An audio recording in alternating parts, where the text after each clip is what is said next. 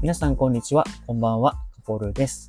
この番組では人生のレールを少し外れた現役の大学生である私カポルが留学、留学、大学生活、普段考えていることについてゆるりと喋っていく番組です。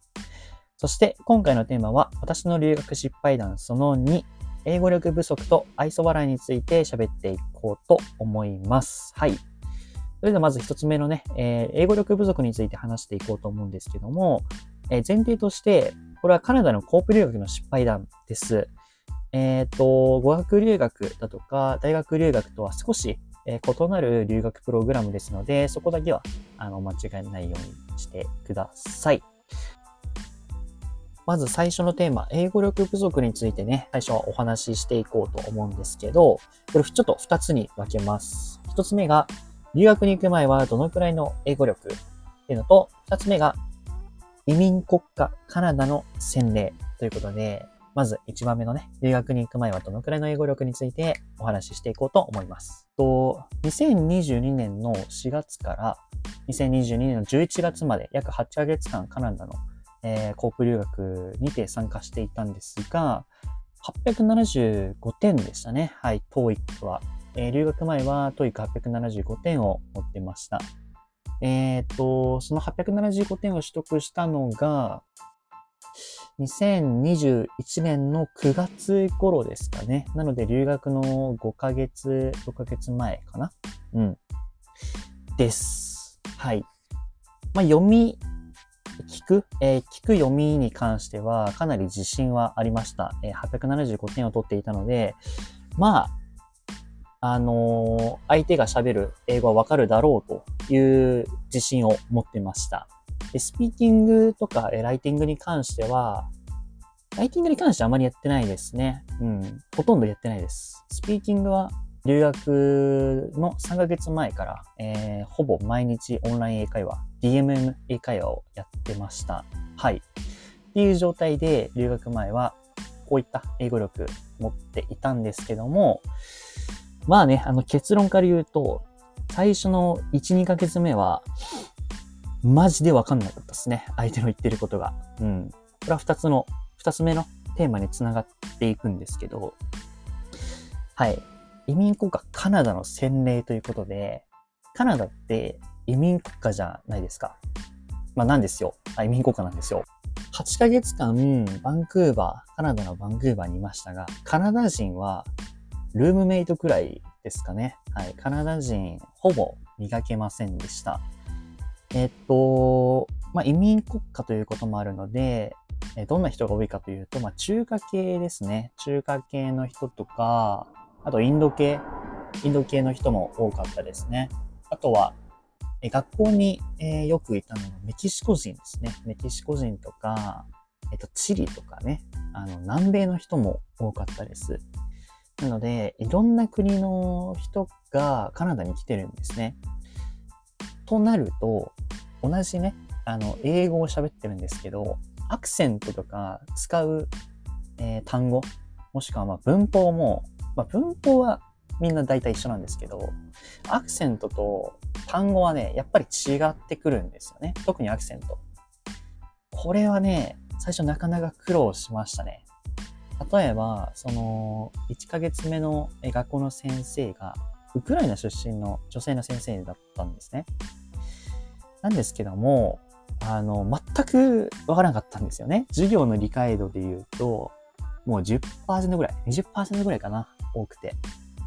っていうぐらい、その、ウクライナ混じりというか、その、相手の国の出身、出身の国によってこんなに英語って違うものなんだっていうのはそこで実感しましたね。はい。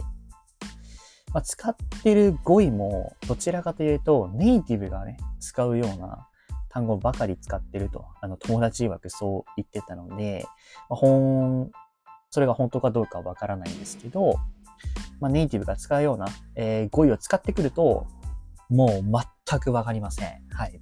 全くね、あの、875点なんて、太刀打ちできませんでした。875点でもね、あの、その自信過剰なんだっていう話なんですけど、っていうぐらいね、あの、同じ共通言語の英語ではあるけど、まあ、こんなにわかんないもんだな、もんなんだなっていうのは実感しましたね。まあそこは、まあ留学ならではというか、カナダならではのことだったので、すごいいい経験にはなったなと思いますね。あの、カナダとかアメリカ、イギリスとかもね、あの、移民の国なので、もしかしたらそういうのが、えー、あるかもしれないですね。そちらの国に行かれる方は。はい。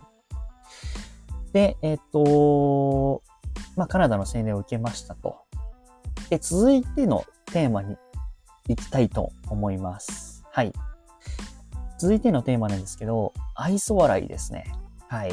これね、日本人よくやっちゃうと思うんですよね。あのまあ、要は相手の言ってること、相手の喋ってる、えー、内容がわからなくて、で相手の話を途切れさせたくなくて、愛想笑いをしてしまうと。うん。これはね、あの、非常に私も癖になってまして、もう留学序盤中盤、まあ、終盤あたりかな、終盤あたりまでちょっと続いちゃってて、これは結構失敗だなと思いましたね。本当に、相手にとってめちゃくちゃ失礼なので、この愛想笑いっていうのは、マジでやらない方がいいです。例えばね、あの例えばのエピソードの話なんですけど、ルームメイト、私シェアハウス、留学中シェアハウス住んでたんですが、ルームメイトにアメリカ人がいたんですね。えー、年上の方、結構上の方、32歳ぐらいかな？なので、8歳差ぐらい自分と違って。で、そのアメリカ人のね、えー、男性がちょっとその日仕事早く終わってて、えちょっと飲み行かねっつって、カポル飲み行かねっつって言われたんですよ。あ、こういう機会、差し飲みなんて、ねえだろうなと。しかもネイティブの方と、えー、差し飲みするなんて、この機会なかなかねえぞと思って、よっしゃ行こうっつって、Let's go! っつったんですよね。その後の話はもう絶望っすよね。もう、マジで。あの、ネイティブの話す英語もこんなにわからないものかと。留学5ヶ月、4ヶ月目ぐらいかな。うん、その時は。あのーまあ家にね、あの、いた時もそんなに喋らなかったんですよ。その、アメリカ人のね、あの、人はもうめちゃくちゃ夜遅くまで働いてて、で、朝めっちゃ早いみたいな。で、そんな働いてんのみたいな。大丈夫みたいな。で、そのアメリカ人曰く、俺みたいになんなよみたいな。言ってましたね。はい。でめちゃくちゃ働いてたですね。なので時間が合わなくて、なかなか話す機会なかったんですよね。なので、その時一緒に飲みに行った日が結構あの、話す機会が一番増えた時間だったんですけど、何にもわからなかったですね、正直。うん。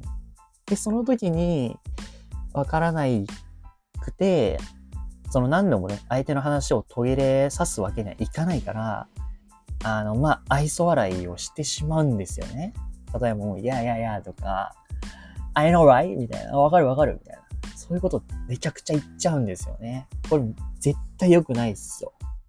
って今では思うんですけど、いや、もしね、あの時、うん、なんて言ったとか、もう一回言ってくんないとか言えてたら、もう少しね、違った、まあ自分にとって身のある留学生活だったんじゃないかなと思いますね。もう、会話しなくて、連想ゲームみたいな、あの、推理ゲームみたいな感じになってましたね、正直。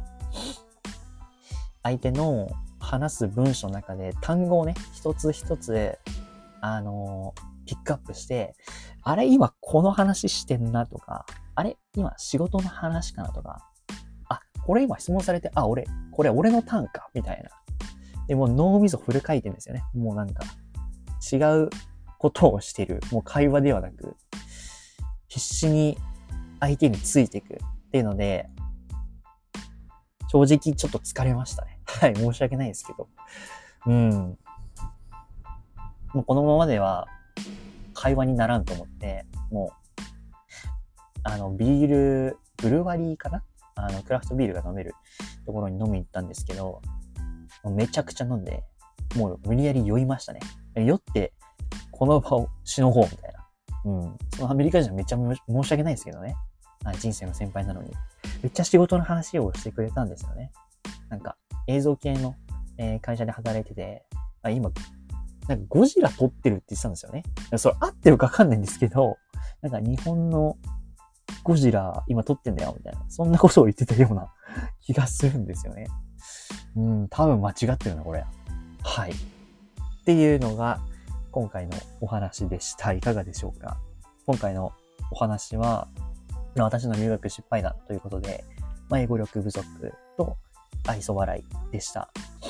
まあ、英語力不足に関してはね、あの、TOEIC のリスニングのリーディングだけではなくて、スピーキングとかライティングといったようなアウトプットのある試験も同様に勉強しておくと、やはり留学中、あの、最初のスタートダッシュを決められると思います。はい。でかつ、愛想笑いは、あの、やめましょう。本当に。あの、これは、相手にとって失礼なので、その自分の、相手の話がね、わからないまま会話を続けるので、相手の、相手にとってめちゃくちゃ失礼し、わからないと。あの、日本人、この、助けを求める。えー、わかんない。正直わかんない。みたいな。っていうのはなかなか言いづらいと思うんですけど、身のある留学、特に英語を高めたいとかって思うのであれば、愛想笑いは絶対見ましょう。はい。ということで、今回は以上です。では次のポッドキャストでお会いしましょう。バイバイ。